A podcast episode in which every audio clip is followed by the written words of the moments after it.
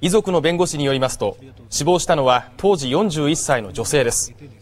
女性はおととし東京女子医大病院で臨床試験中の補助人工心臓の埋め込み手術を受けましたがその後この人工心臓がずれて胃に穴が開き去年10月合併症を起こして脳出血で死亡したということです。